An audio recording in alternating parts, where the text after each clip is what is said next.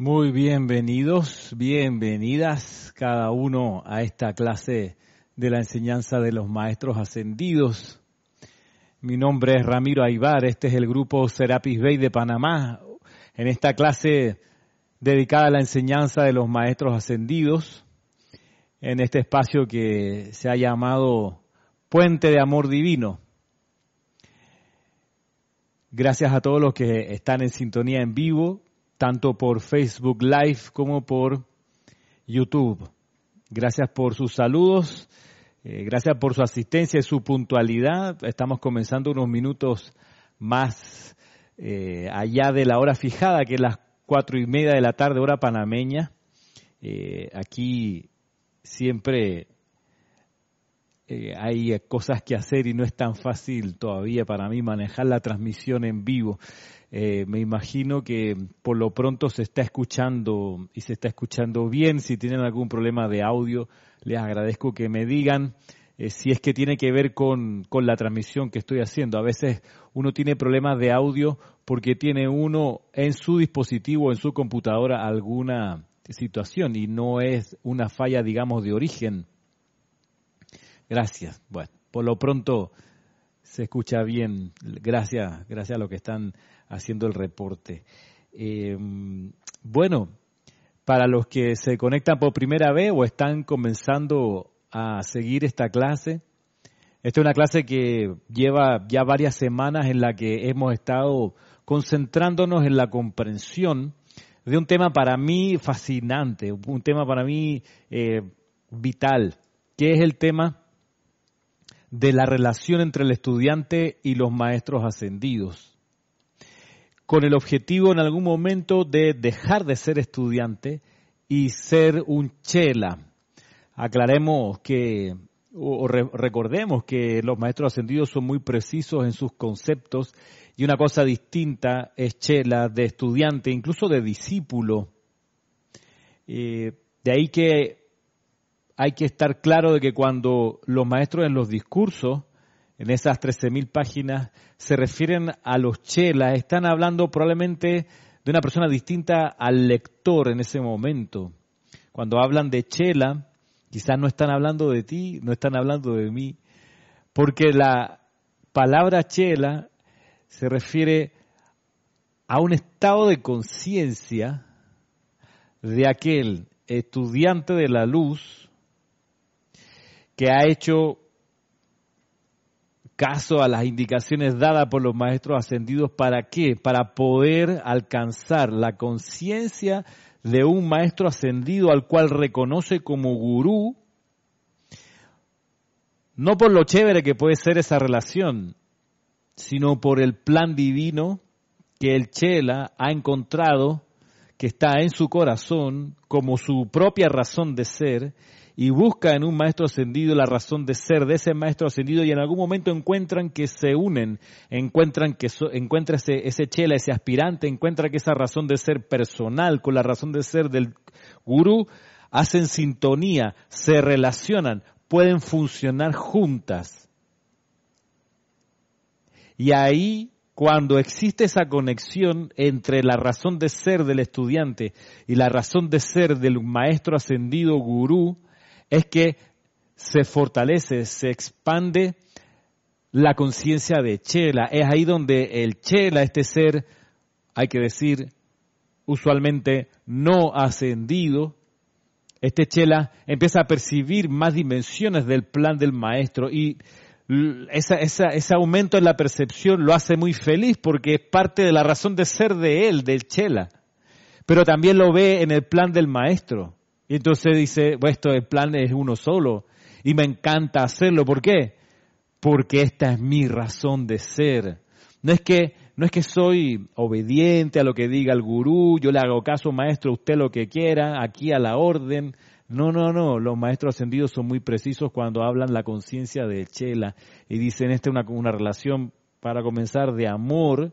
Segundo, es una relación madura donde ya el, aspirante, el no ascendido, el buscador, no anda solo en pos de, satisfacer su curiosidad y los maestros ascendidos existirán o no existirán, qué será la radiación de este maestro? ¿Cómo será si es distinta a la de otro? Ya pasó por toda esa experimentación el chela o el aspirante y dice en algún momento, ¿sabe qué? Mira, hasta ahora el padre, el gurú trabajó, hasta ahora.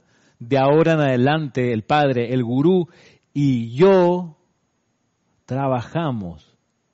Me, meto por mérito propio y por sinceridad de motivo a la oficina, a la conciencia del gurú, del maestro ascendido.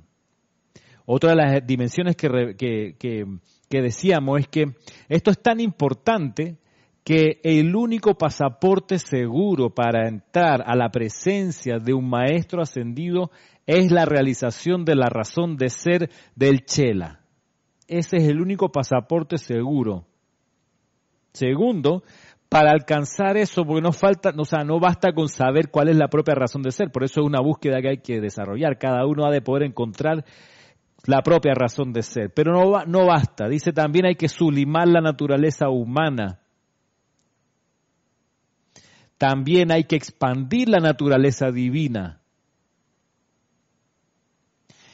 Y también cultivar la camaradería con el maestro ascendido gurú al cual uno quiere emular.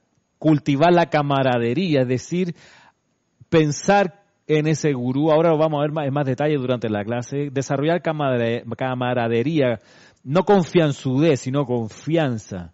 Eh, probar una y otra vez la relación con ese gurú. Y ahí vas a ir creciendo en el vínculo. Así que el objetivo, el objetivo es, claro, alcanzar la conciencia del maestro ascendido. Ese es el objetivo. Entre, bueno, ese es uno de varios objetivos, pero hoy quiero que nos concentremos a ese, a ese, a esa, esa a ese alcance, a, a, ese estirarse hacia adelante, hacia arriba del estudiante que quiere ser chela. Miren ustedes, estudiante que quiere ser chela. No es que tú abriste un libro de los maestros ascendidos y ya eres chela. No, no, no, no, no, no, no. es una conciencia que hay que buscar.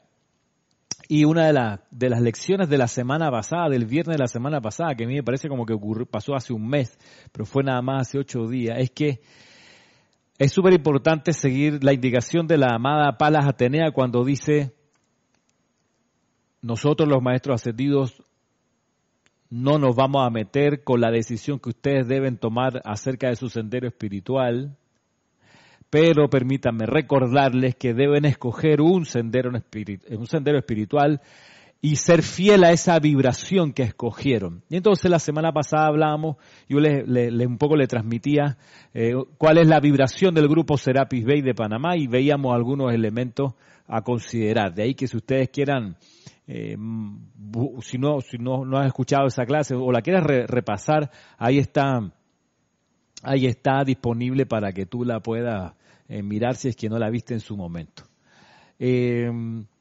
bueno, avancemos, avancemos. Eh, saludo, aprovecho a María Mateo, que está por Facebook Live, Yubitza Paz, hola Yubitza. Diego Mena, saludos Diego.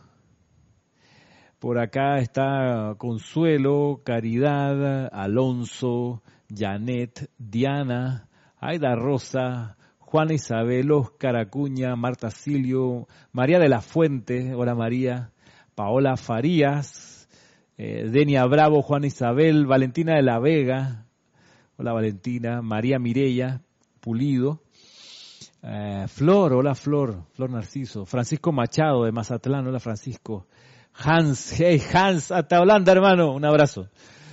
Leticia, hola Leticia, eh, hasta Dallas. Iván, hola Iván, de Guadalajara. A todos salud y gracias por Marlon Clemente de Oregón. Hola Marlon, ¿cómo vamos? ¿Cómo están esas invocaciones, adoraciones y decretos? Bueno, eh, dice Bartacilio Ramiro, veo la importancia de un instructor o maestro físico, de esta manera queda más expuesta la marrumancia del ego y poder purificar. Sí, a veces eh, una de las funciones del, del instructor es eh, hacerle ver al estudiante, al discípulo, lo que hay que mejorar. Y ahí sobre todo hay que ser honesto y amoroso y a veces hay que ser enfático pero ser amoroso. Es una combinación que se consigue con la práctica. A veces no sale tan bien como uno quisiera, tú estás consciente de eso, Marta, que has tenido experiencia, pero si hay algo que se agradece, la relación instructor-discípulo, ni hablar chela gurú, pero entre instructor-discípulo hay algo que se agradece que es la honestidad de principio a fin. Un instructor honesto necesariamente genera estudiantes honestos, lo contrario también es verdad. Y el estudiante se beneficia mucho cuando encuentra un instructor que le habla con honestidad, le dice, mira, eh, quizás nadie te ha dicho, pero cantas pésimo, hermano. Y eso, eso se puede mejorar, digo, pero parte de la base de, lo siguiente, cantas horrible y hay que aprender. Y se aprende. Y se aprende y yo te ayudo, te acompaño, mira, te enseño. O quizás no ser tan cruel o, o tan crudo, digo, pero por último, sí decirle, mira, la, la, la tarea del canto es una de tus asignaturas pendientes Viste, es una forma diplomática también de planteárselo. Hay distintas maneras de decirlo. Y uno, uno como instructor pues ve cómo decirlo distinto a, decirlo, decir lo mismo quizás para distintos estudiantes, distintos énfasis, distintas fórmulas, porque en uno funciona una fórmula, en otro funciona otra.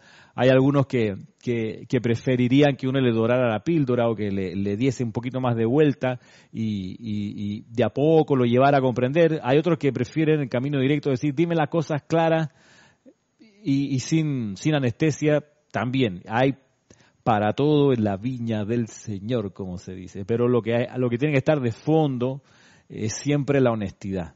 Yo creo que los que han participado con nosotros en el taller, tanto el de meditación como el de invocaciones, adoraciones y decretos, han podido percibir que con Giselle ofrecemos esos talleres y las indicaciones de manera amorosa, de manera honesta, eh, dependiendo siempre de la receptividad de quienes estén tomando el taller. Si hay alguno que en el taller o en los talleres que hayan pasado y que esté viendo esta clase haya sentido que pudimos haber sido bruscos en nuestras observaciones, les, les pido perdón. Me parece que no, pero les pido perdón porque me puedo equivocar. Y se agradece eh, que concedan el perdón. Cuando se pide perdón, es de nobles perdonar. Avancemos con el tema de hoy y a ver si alcanzamos con, con dos, dos, dos, dos textos que están aquí en el libro que estamos estudiando, que es el Sendero del Chela, volumen 2. Y aquí, en este segundo volumen, está concentrado lo que yo encontré que se refiere a la disciplina que se le pide al Chela o que se le ofrece al Chela. O disciplina que se espera el Chela asuma.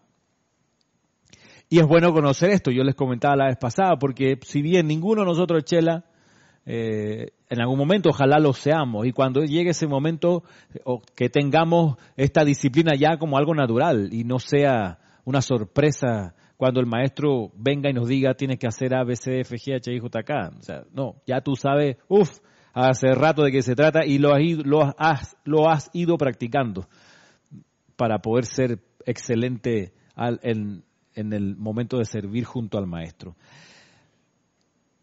la amada Palas Atenea decía la vez pasada, una de esta recomendación de no mezclar las enseñanzas de manera grande, ¿no? No mezclas tú la enseñanza de los maestros ascendidos con el catolicismo, no lo mezclas. O sea, tú vas a las clases de la enseñanza de los maestros ascendidos, ya no vas a misa, se espera, ¿no? Y si bien hay personas que les cuesta desapegarse de esa tradición anterior, la recomendación de la amada Palas Atenea es, mi amor, escoge un sendero escoge uno, no estés mezclando vibraciones, no estés mezclando enseñanzas.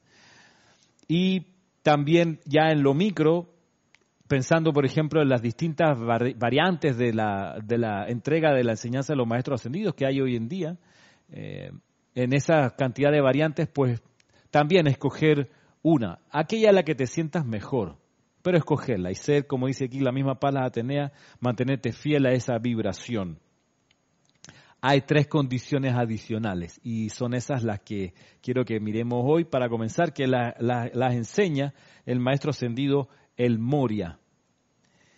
El maestro ascendido El Moria en su libro El primer rayo, cuyo extracto está puesto aquí por, por lo por, por, aquello de la disciplina que se le requiere al Chela, dice lo siguiente, tres condiciones adicionales, en brazo más, pero es el título aquí y vamos a ir viendo una por una.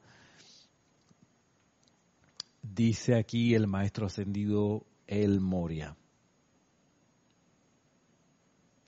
En vista de que los chelas que están en capacidad de recibir la palabra de los maestros ascendidos no son muchos y que el hemisferio occidental fue escogido para esta vertida, se nos ocurrió desviar la atención de los beneficiarios de la instrucción, alejándola de la personalidad como un requisito para la recepción, preparación y diseminación de nuestras palabras. Sí, voy de nuevo.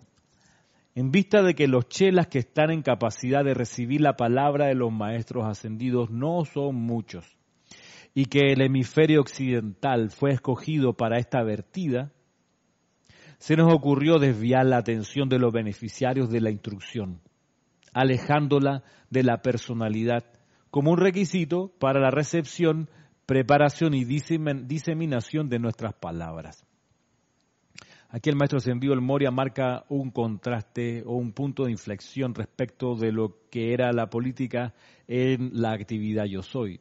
Los que hayan tenido oportunidad de estudiar los libros de la dispensación de la actividad Yo Soy, recordarán que allí, tupido y parejo, cada vez que se podía, los maestros ascendidos le daban gracias en público, en vivo y a todo color, a los señores Ballard al señor Sindelar, a distintos, incluso a, Francis Hickey y a distintos otros eh, directores de santuario, instructores, que en ese entonces estaban realizando esa dispensación.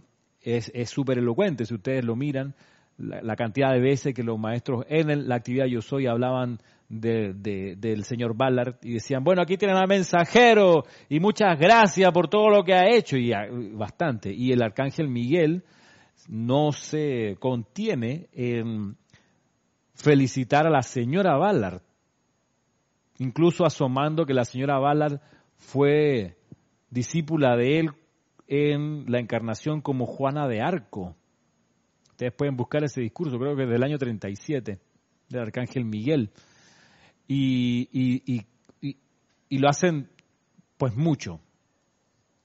Pero en, el Puente de la Libertad, el maestro ascendido el Moria dice, mira, en esta dispensación, dice nosotros, se nos ocurrió desviar la atención de los beneficiarios de la instrucción, alejándola de la personalidad como un requisito para la recepción, preparación y diseminación de, de nuestras palabras.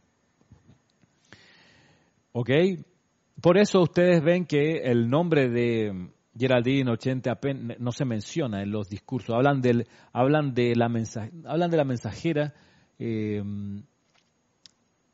no, ni siquiera la mensajera, hablan de nuestra canal, nuestro, nuestro canal actual. O sea, lo manejan con un nivel de discreción enorme.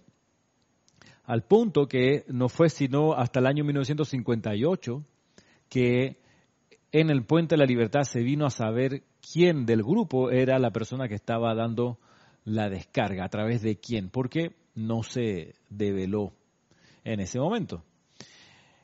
Y se, solo se develó por la necesidad del, del, momento, porque Francis Hickey, que era la directora del grupo, se fue del grupo y era necesario como aclarar que no era Francis Hickey, porque Francis Hickey abrió su, su propia escuela y por ahí empezó a publicar los, los, discursos de los maestros ascendidos. Entonces hubo la necesidad de decir, a ver, este, el canal de la jerarquía espiritual en el Puente de la Libertad es la señora Geraldine Ochente. Eh, ok, la señora Francis Hickey era la directora de este grupo, acaba de dejar aquí la organización, pero se le sigue llamando, pero igual, para que no haya confusión en el estudiantado, los mensajes originales están siendo vertidos todavía a través de Geraldine Inocente. Se agradece que la otra organización pueda estar reproduciendo los discursos, pero eh, para que no haya confusión se aclara y ahí se devela quién es el mensajero desde el Puente de la Libertad. Pero bien, miren ustedes que aquí, si, lo, si, no, si vamos un poco más lento, el maestro ascendido el Moria habla de la razón de ser. ¿Cuál? Dice aquí, alejándola, dice, se nos ocurrió desviar la atención de los beneficiarios de la instrucción, alejándola de la personalidad como un requisito para la recepción, percepción y diseminación de nuestras palabras. Aquí te está revelando cuál es la razón de ser de los estudiantes que se acercan con él, con ellos. Y la razón de ser de esos estudiantes es recibir las palabras de los maestros ascendidos, prepararlas, es decir, hacer lo que hay que hacer para que sean publicadas y luego la diseminación de esas palabras. Si, para, si, si hoy, año 2020, con la tecnología que hay, eh, es un proceso, la edición de un libro es un proceso que toma meses a veces. Eh, y la gente no sabe, pero toma tiempo. Eso no es, no es automático. No aprieta un botón y sale el libro. Todavía no. Eh, toma tiempo, toma tiempo de revisiones, muchas revisiones. Las compilaciones que he hecho yo siempre las someto a la revisión de Lorna y de Kira aquí en el grupo, por ejemplo. y a veces incluso de terceras personas que les pido que le echen una mirada al borrador antes de, publicarlo, porque quiero que todo lo que siempre se publique sea excelente. Entonces, eh, siempre, siempre recibo retroalimentación eh, y, muchas veces he, cambiado cosas fundamentales por las observaciones que me han dado estas personas que trabajan, digamos, en el equipo editorial. Y eso significa que hay que esperar y eso toma tiempo. Entonces, cuando aquí el, maestro habla de la preparación para la diseminación de sus palabras, esa preparación eh, eh, eh, requiere aguante, requiere una cierta fortaleza de ánimo para, para no desesperarse, porque uno quisiera que la publicación saliese en una semana y eso no, no pasa así. O sea, para que sea un buen producto, un producto serio, bien hecho, además de hecho con cariño, con atención a todos los detalles, toma tiempo. Pero aquí está hablando de cierta razón de ser, la de recibir, preparar y diseminar las palabras de los maestros ascendidos. Veo aquí una, un comentario de Juana Isabel Guerrero de República Dominicana. A ver qué dice Juana.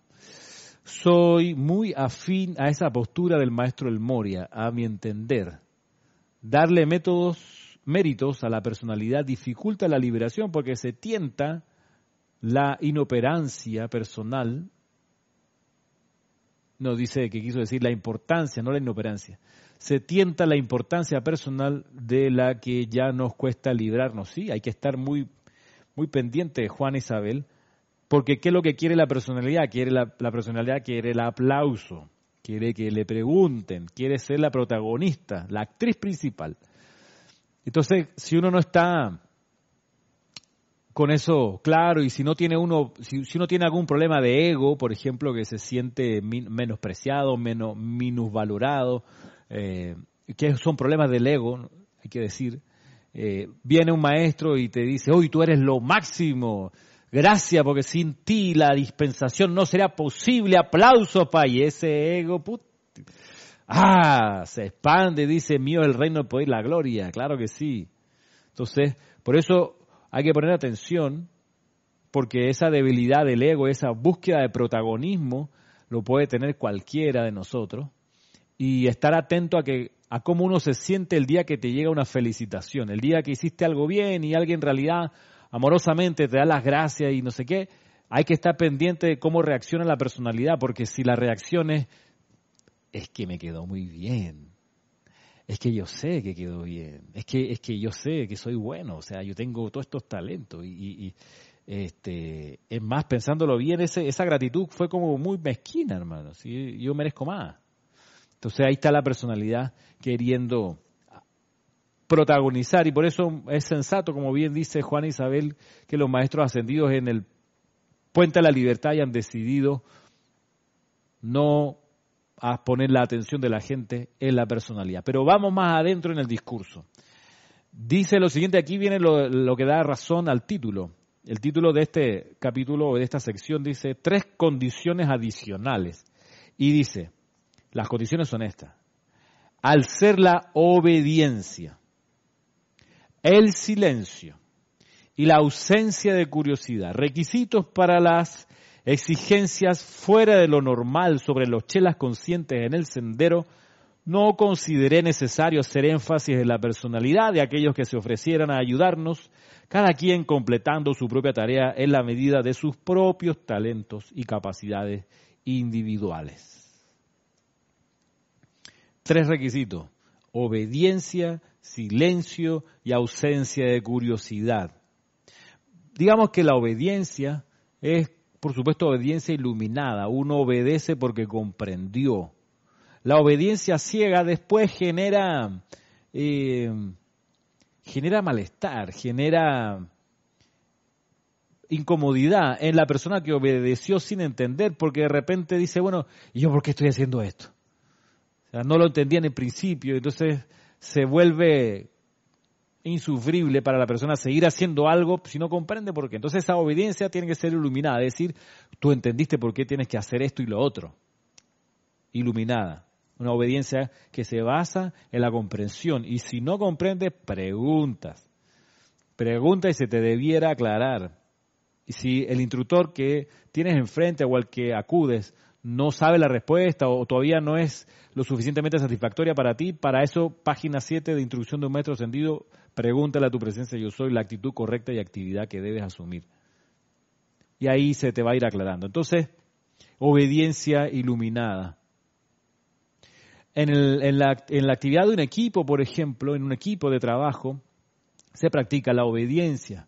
Se practica la obediencia cuando uno reconoce que hay un capitán de equipo y el capitán del equipo eh, dice, bueno, ahora todo el mundo a defender o ahora todo el mundo a, a, tirar pases por la esquina, qué sé yo. Y uno obedece allí porque también confía en ese capitán de equipo que tiene una visión panorámica, tiene habilidades adicionales que uno no tiene y que está viendo la visión de conjunto y te está diciendo, mira, centro al área, busca el cabezazo, poniendo el símil con el fútbol. Y entonces ahí uno obedece. Y en los grupos para eso está la función del líder grupal o del director de santuario, que está viendo la imagen de conjunto y en algún momento dice, bueno, lo que vamos a hacer en las próximas semanas es A, B, C y D. Y uno confía, porque ese, esa persona está con las luces largas mirando quizás algo que uno no puede ver o no alcanza a distinguir, y ahí también se practica la obediencia. Dice Mónica Mariani, hola Mónica desde Buenos Aires, dice, tener una buena preparación cuesta mucho, lleva su tiempo. Responsabilidad, no se trata de hacer, tener la voluntad de hacer y ser sobre todas las cosas, siempre y cuando sea constructivo, es cierto. Y ahora lo vamos a ver a, propósito de que esto toma tiempo. Y ojalá nos dé el tiempo, a propósito de tiempo, ya son las cinco y cuarto, a ver si alcanzamos a avanzar. Pues sí, pero toma tiempo, tienes toda la razón. Miren, obediencia, silencio, silencio. Miren que el, silencio es una, una, manifestación de no solo de autocontrol, sino de poder. Las personas que entienden del poder eh, saben guardar silencio, guardarlo, es decir, no están incómodos con el silencio, pero además, usualmente la persona que sabe cultivar el silencio va a hablar y va a emitir energía de manera mucho más precisa que aquella que es, es verborreica, que aquella que habla hasta por los codos. La persona que habla hasta por los codos, incluso que piensa en voz alta, que es un descontrol, es un mal hábito, bien lo enseña el maestro ascendido Saint Germain, esa persona que no controla lo que, lo que dice, no solo, no solo tiene menos poder, sino también es menos confiable. Porque está hablando aquí el maestro, el maestro sentido de memoria de aquellos chelas a los que le estaba confiando la descarga del puente de la libertad. Y se dice, muchachos, se requiere de ustedes obediencia, silencio y ausencia de curiosidad. Entonces, esos son requisitos para cualquier chela. Silencio. El silencio es una manifestación de autocontrol. En el silencio se acumula poder para la hora luego de hacer un llamado la cosa funcione. Eh, en el silencio también tú no cometes el error de hablar frente a personas que no tienen por qué estar escuchando lo que tú estás diciendo. ¿Por qué? Porque cuando tú comentas algo y la persona no tiene que ver con el tema, pero lo escuchó, la vuelves responsable de eso. Y si estás, por ejemplo, compartiendo un proyecto, estás eh, eh, hablando con alguien sobre tu tus ideas para salir adelante en tal y cual cosa, y hay alguien que no es del tema, pero está escuchando y no te diste cuenta, esa persona, eh, hay que saber que a la hora de poner la energía para realizar esa idea que tú tienes, esa persona que está escuchando de manera casual no va a estar ahí, no va a dar su energía. Por eso solamente uno comparte los planes que tiene con aquellos que a la hora de pedir responsabilidades van a hacerse cargo, van a estar presentes allí. Sí, eso es cosa de sentido común. Pero también es la práctica del silencio, o sea, vas a hablar, mira hacia quiénes, con quiénes y en qué momento. Y la ausencia de curiosidad, distingamos, la ausencia de curiosidad es, es aquello de que te lleva a buscar enterarte de algo que en realidad tú no vas a colaborar ahí nada. Esa es la persona curiosa. Eh, la persona que, que, quiere saber detalles de, de, situaciones, pero no por nada, no, no porque va a, por ejemplo, un médico usualmente no es curioso, porque cuando habla con el paciente dice, bueno, ¿usted qué tiene? Cuénteme, le pica ahí, le duele acá, ¿qué temperatura? Tú dices, oye, usted como es curioso, espérate, el médico te quiere ayudar, necesita todos los detalles, no lo está haciendo por curiosidad. Ahora, si te pregunta, ¿y cuánto gana de salario? Eh, ¿Y cuántas veces a la semana hace el amor con su esposa? Este, ¿De qué color quiere el automóvil para fin de año? ¿Y usted qué le importa, señor? Eso es curiosidad. Estamos hablando de otras cosas. lo mismo la, la, una, un banco, ¿no? Que te pida los detalles y de repente te empieza a preguntar, ¿y cuál es su color favorito? ¿Y cuál fue la última canción que escuchó? ¿Y por quién votará las próximas elecciones? ¿Usted qué le importa? Pues, si no sea curiosa. Vamos a lo que vamos. Usted estamos en un banco, usted necesita saber cuánto gano, cuántos son mis deudas y qué es lo que quiero hacer con lo que ustedes van a pasar. Curiosidad, hay que estar claro de no ser curioso. Uno deja de ser curioso si pregunta con el fin de saber detalles de algo en lo cual uno va a participar, uno va a contribuir.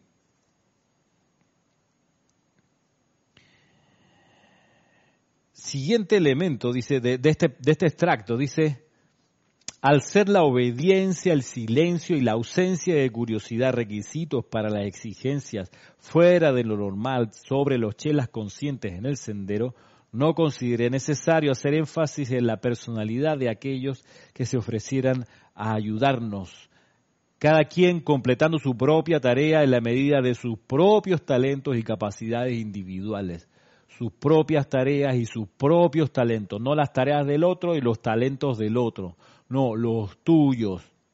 Por eso, es tan, por eso es tan importante no medir tu luz con la de otro, sino medir la luz tuya con la tuya misma que se ha dicho tantas veces.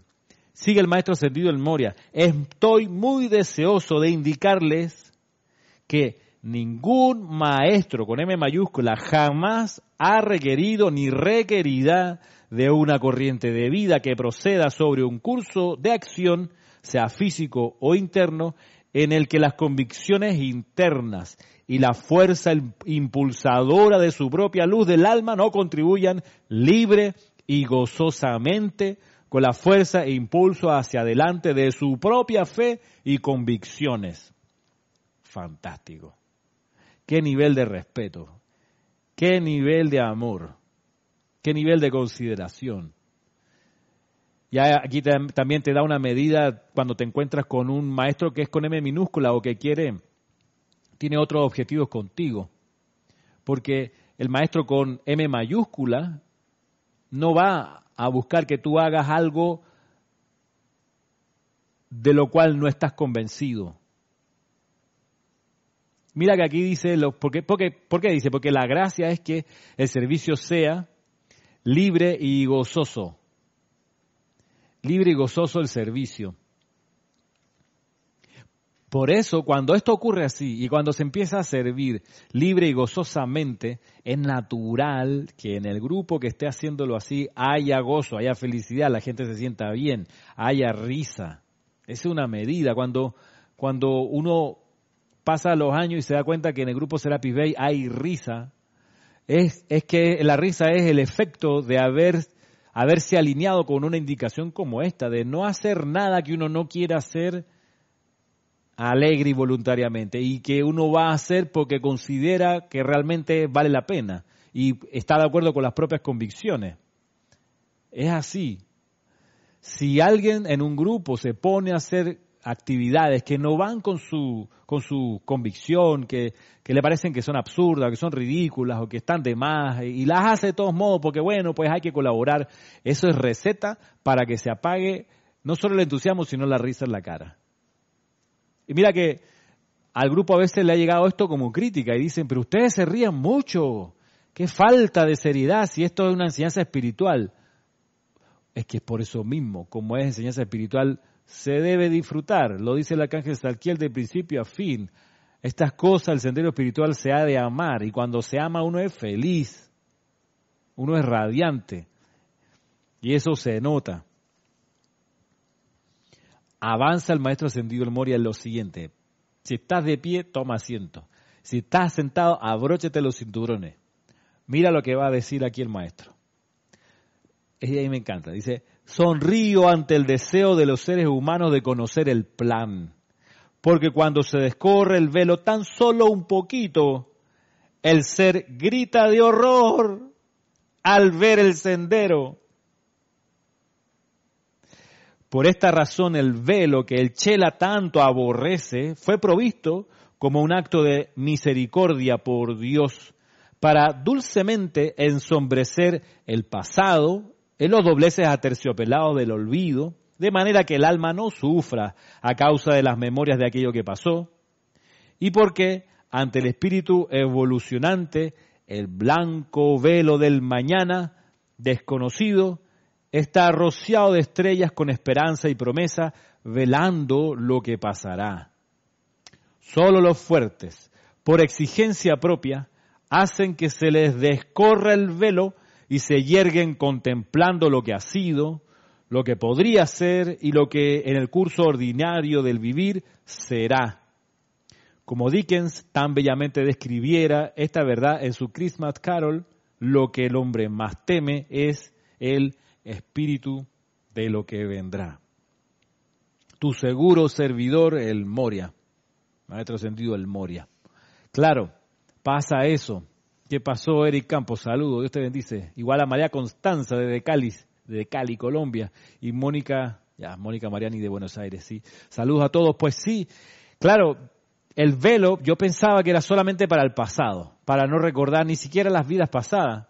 Bien lo dice el gran director divino, del pasado, déjenlo atrás, tiren una línea a su espalda y no miren para atrás. Nada, nada, nada, nada.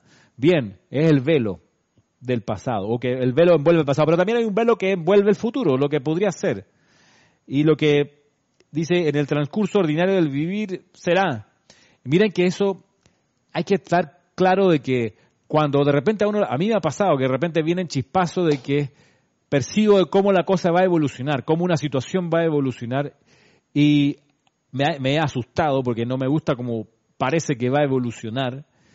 Entonces, lo que estoy claro es que eso, ese chispazo que me puede haber venido, es como un llamado de atención para evitar que eso que me di cuenta que va a pasar ocurra.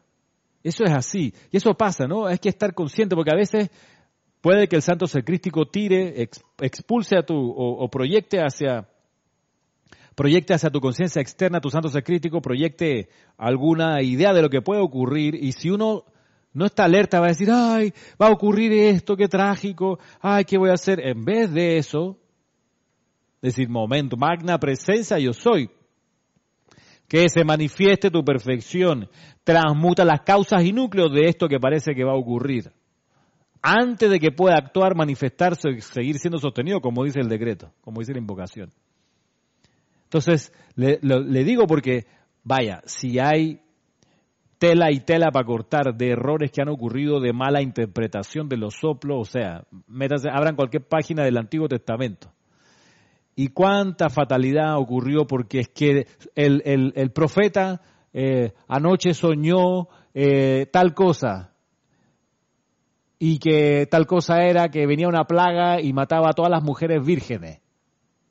O sea, en vez de evitar eso, en vez de, ponerse en plan de, transmutar las causas y núcleo, de impedir que eso ocurra, se lo contó a todo el mundo, entonces todo el mundo lo energizó y efectivamente vino una plaga y murieron todas las vírgenes y entonces la gente, oh, qué profeta, ¿cómo sabía? Es visionario, tiene eh, capacidad de ver el futuro. es que la metida de pata fue monumental, porque si te llega el destello de algo que va a pasar y que te, se te plantea como trágico, es el momento de decir, ok, esto no tiene que ocurrir, amada presencia yo soy, tú eres la única presencia y el único poder que puede actuar, asume el mando, produce tu perfección y mantén tu dominio, que solo la perfección se manifieste en esto. Y así, así manejar eso, esos posibles soplos eh, que te vayan a, llegar a tu conciencia. Y a veces es bueno que pasen esos soplos de, tragedias porque si uno los toma con la actitud correcta, se transmutan y no ocurren. Tonto sería uno si percibe una posibilidad trágica y no hace nada al respecto. Tonto sería. La cosa es decir, ah, ah eh, ok, o sea, si no hago nada, la, la, la cuestión va hacia allá, qué bueno el dato.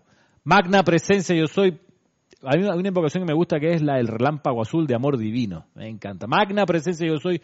Proyecta el relámpago azul de amor divino de los maestros ascendidos en cada detalle de esta condición y conviértela en un gigantesco milagro de amor, luz, protección, perfección, felicidad, victoria de la luz de maestro ascendido para todos los involucrados. Gracias por responder este llamado. Oh, a mí me encanta esa invocación. Está, si la quieres buscar en, en invocaciones, adoraciones y decretos, en el libro de invocaciones, adoraciones y decretos. Me encanta porque la he usado mucho. Eh, cuando, cuando he percibido que cosas como que terribles venían. O que me estaban pasando. Y eh, la recomiendo. A ver si tenemos, sí, son las 5.26 y me voy a tomar 5 minutos más. O sea, nos quedan 10 minutos de clase porque comenzamos, oh, comenzamos hace, tenemos 15 minutos de clase, por lo menos. Voy a, voy a irme 15 minutos más porque empezamos con un retraso.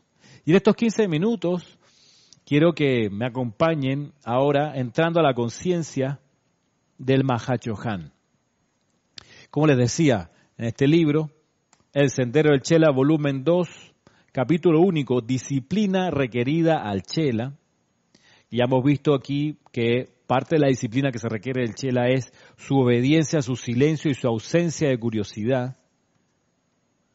Miren que en esto, el, lunes pasado eh, estuve presente cuando desencarnó la esposa de mi papá. Estuve presente ahí, a un metro, porque estaba en ese momento cuidándola. Ella desencarnó en su cama, en su cuarto, en su casa, eh, de un cáncer fulminante. Y, y me alegro que las personas que se enteraron no me llegaron con la pregunta, ¿y de qué murió? ¿Y, de, y qué sentiste? ¿Y cómo fue? Qué bueno, porque habla de que de alguna, de alguna manera las personas cercanas que se enteraron eh, tienen esto ya, la ausencia de curiosidad. Más bien lo que me llegaron fueron fueron eh, bendiciones, invocaciones, eh, etcétera, ¿no? Parte del, de cómo debe ser manejado este tipo de, situaciones. Fue una experiencia eh, muy especial, por supuesto. el deterioro ocurrió muy, muy rápido y esta preciosa corriente de vida desencarnó en un ambiente no invasivo porque no fue en un hospital llena de tubos y de cosas, no, para nada. Lo único que, lo único que tenía era, era una conexión a un oxígeno, una máquina que le mandaba oxígeno porque su problema fue intensificándose en el área respiratoria y como es la presencia, ¿no? Yo, yo sabía que ella estaba en el tránsito y pasé la noche de domingo para lunes allá fue una noche que dormí, dormí poco, mi papá durmió menos, y en, esa, en ese lugar éramos, éramos eh, ella, mi papá, mi hermana, su bebé y yo, y, bueno, y la, y la señora que limpia la casa que está allí. Pero los que estábamos todo el tiempo con la persona en la transición era mi papá, mi hermana y yo, sobre todo mi papá y yo. Entonces, mi papá dormía muy poco, por supuesto, para, para cuidarla. Eh, para ver si tenía alguna necesidad los días previos, entonces por eso yo me fui a quedar a la casa de él. Pero lo interesante y, lo, y como es la cosa, yo sabiendo que venía la transición, por supuesto que estaba en oración permanente, magna presencia yo soy, tú eres la única presencia que se manifiesta aquí, y me puse a invocar y a orar y a pedir, por supuesto, la transición feliz, la paz en el proceso, el arcángel Miguel con sus legiones para cortar y liberar, etcétera. Respiración rítmica, visualización, lo que uno sabe que hay que hacer. Y en un momento después del almuerzo del día lunes, del almuerzo, del momento de comer, que almorzamos ahí al pie de la cama, eh, mientras todavía estaba, digamos, del lado de acá del velo, eh, mi papá, que no había dormido mucho, dijo, bueno, voy a atenderme aquí al lado a ver si puedo dormir un ratito. Yo me quedé despierto, tranquilo, yo me quedo haciendo como la guardia, mirando cualquier necesidad que tuviera. Eh, se, durmió, se durmió él 40 minutos por ahí. al ratito despertó, qué sé yo, y dijo, bueno, voy a bajar a tomar un café y fue a la cocina a hacerse un café. Y en ese momento fue el único momento que, que, me quedé solo con Graciela, con la esposa de mi papá. Me quedé solo y ahí pude hacer las invocaciones de manera oral, porque hasta ahora, por respeto, yo la hacía de manera mental y hacía las visualizaciones y demás porque mi papá no cree en nada y, es, hay que saber que sobre todo también hay que respetar, los maestros ascendidos nos respetan de principio a fin nuestro libre albedrío y jamás violentan nuestras creencias, lo acabamos de ver en el, discurso del maestro ascendido del Moria, ellos se manejan así y yo que quiero emularlo, digo bueno, me toca aquí hacerlo de manera silente, y cuando tuve la ventanita para hacerlo de manera oral, tampoco eran los gritos pelados, sino magna presencia yo soy. Te invoco a la acción, asume el mando y el control de esta transición, produce tu perfección. Amado Arcángel Miguel, amado Mahacho Han Yassi, amado Maestro Sendido Hilarión, está una doctora de tus legiones, no cree en Dios, por más razón te invoco a la acción. Entonces, y fue cosa de, de 10 minutos y desencarnó. Dejó de respirar y ya. Entregó su aliento al Mahacho Han. Y bueno, a los, a los pocos segundos que me doy cuenta, yo pensé, yo pensé, se me, están engañando los lentes, que no veo bien. No, no, no, ya no, no estaba respirando. Entonces, claro, al, qué sé yo, menos de un minuto bajé la escalera, papá, ven a mirar ya pasó. Entonces, ahí subieron y qué sé yo, nos quedamos un rato más. Y, es, de mucha, eh, toda esta escena y toda esta situación es de muchas muy buenas lecciones para, para cualquier estudiante de la luz, porque eh, te muestra muchas cosas. Pues, por ejemplo, la importancia de hacer las invocaciones de manera oral para que la vibración física traiga la respuesta al plano físico, por un lado. Por otro, también la necesidad de respetar al prójimo en sus creencias y no violentarlas porque, ah, porque yo creo en la enseñanza de los maestros ascendidos, que es la verdad más alta actual, así que cállate la boca y que yo voy a decirla. No, espérate, no, uno no puede ser así de, de arrogante, se respeta. Uno hace silencio, ¿ve? Una de las disciplinas, como dice aquí el maestro ascendido del Moria, la disciplina del silencio, ser capaz de guardar silencio cuando hay que guardarlo. Eh,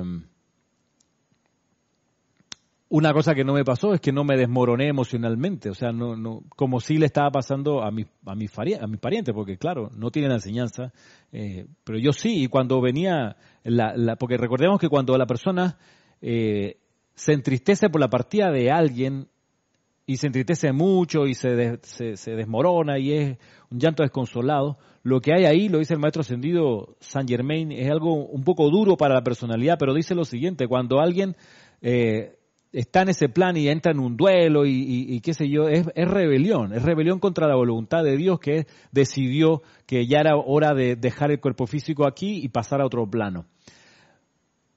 Para eso, para el que quiera revisar toda esa enseñanza, están las cápsulas del cambio llamado muerte en nuestra página web, en nuestro sitio web, que aprovechando que venía la transición, yo revisé un par, puse aleatorio en, en la página en YouTube, en nuestro canal, puse aleatorio en las cápsulas a ver cuál me salía y me salieron un par que me, ayudaron a recordar qué era, cuál era el asunto, cuál era el asunto que venía ahora con la transición, un poco para repasar los temas.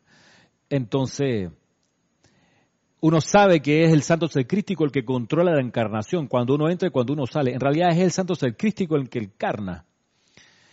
Hay que estar claro con eso. Y, el santo crítico comanda la entrada y la salida de la llama triple en el templo. Es así.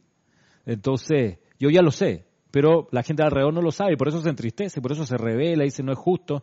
Claro, imagínense ustedes, esto es una doctora de 63 años, en un momento en la humanidad donde la gente está viviendo arriba de los 90, 80 y 90 con cierta naturalidad, y se va 30 años antes, ¿no? Y la gracia es que pudo hacerlo en un ambiente protegido, amoroso, eh, tranquilo. Y me tocó, gracias Padre, por la, la, oportunidad de estar ahí y ayudarle en su transición de la mejor manera que pude.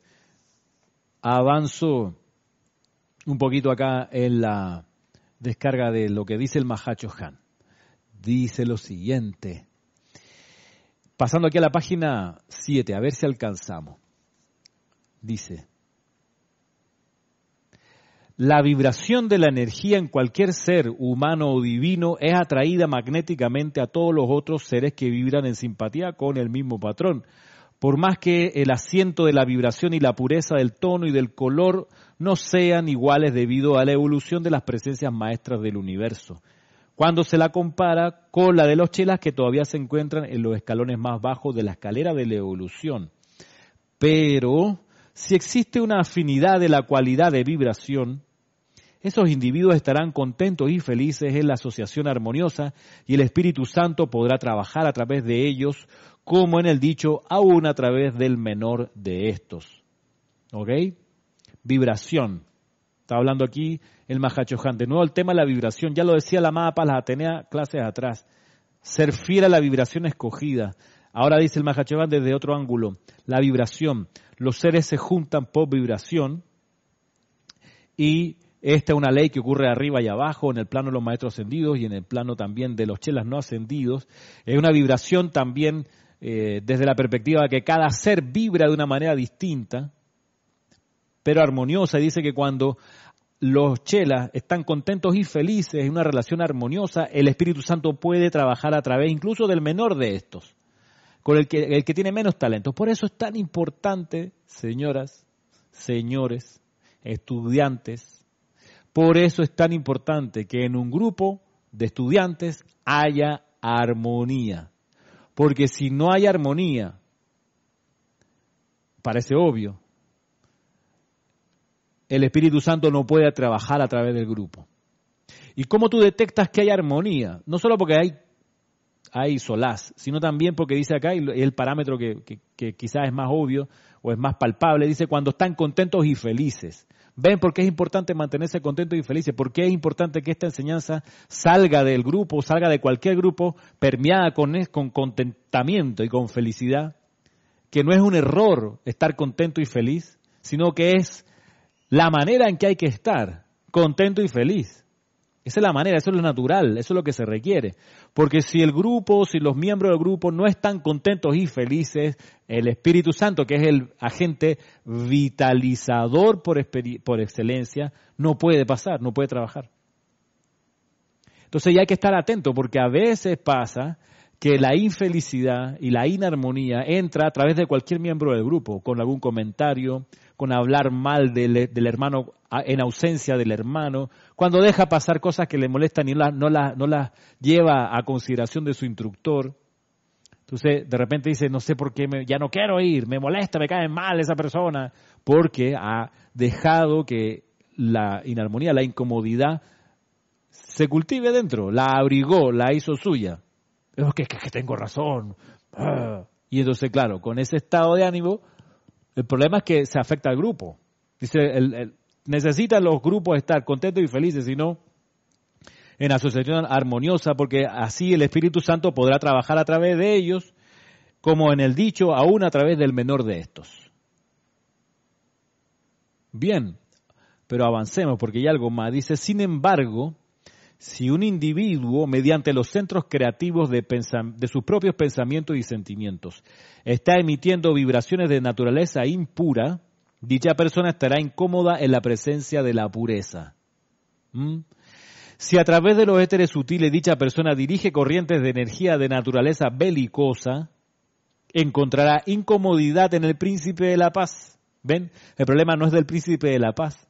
El problema no es de la presencia de la pureza. El problema es de aquel que trae vibraciones belicosas y vibraciones de impureza. Él se va a sentir incómodo. Claro, lo natural de quien está en un estado de belicosidad es echarle la culpa a otro, ¿no? Es que él mira cómo es. Entonces, y pudiéramos decir inclusive, aquel que no está emitiendo vibraciones de amor se va a sentir incómodo en la, presencia del amor divino.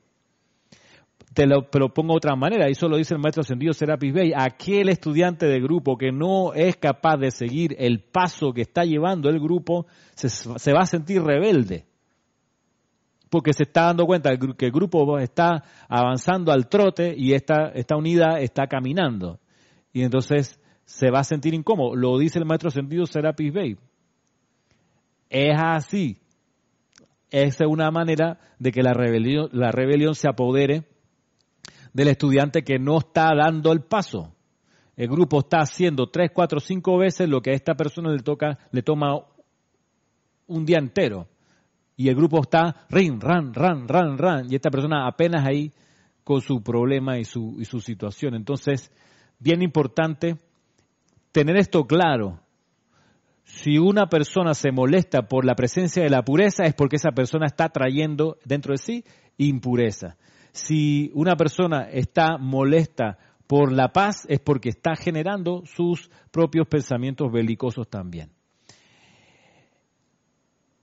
Ya para terminar, dice lo siguiente, pero aquel individuo, pero cualquier individuo de esta índole al entrar a la presencia y poder del maestro, maestro ascendido, por más que no encuentre afinidad dentro de sí con la vibración de ser sincero, podrá, con el correr del tiempo, a propósito de lo que decían hace un rato, con el correr del tiempo podrá configurar la vibración de su propia energía según la mayor luz. Y aun cuando pueda sufrir por la proximidad a la vibración que no es semejante a su naturaleza humana, dicha persona, por su propia elección, al exponerse a las vibraciones de seres, perfectos, aprenderá a emular esa vibración. Y no solo disfrutará absorbiendo la radiación de esos seres, sino que se convertirá de hecho en una presencia de esa misma paz, pureza, confort y sanación. Vamos a dejarlo hasta aquí por hoy. Hemos visto bastante contenido, vamos a dejarlo hasta aquí por hoy. Hay otras cosas que extraer de lo que acabo de leerles y me despido. Me despido por hoy, será hasta el próximo viernes a las cuatro y media, ojalá, así que no hay ningún percance técnico en su momento. Gracias por su atención, gracias por sus mensajes, eh, mil bendiciones a cada uno, que la magna presencia de Dios yo soy los envuelva en su amor divino hoy, por doquier y para siempre. Hasta pronto.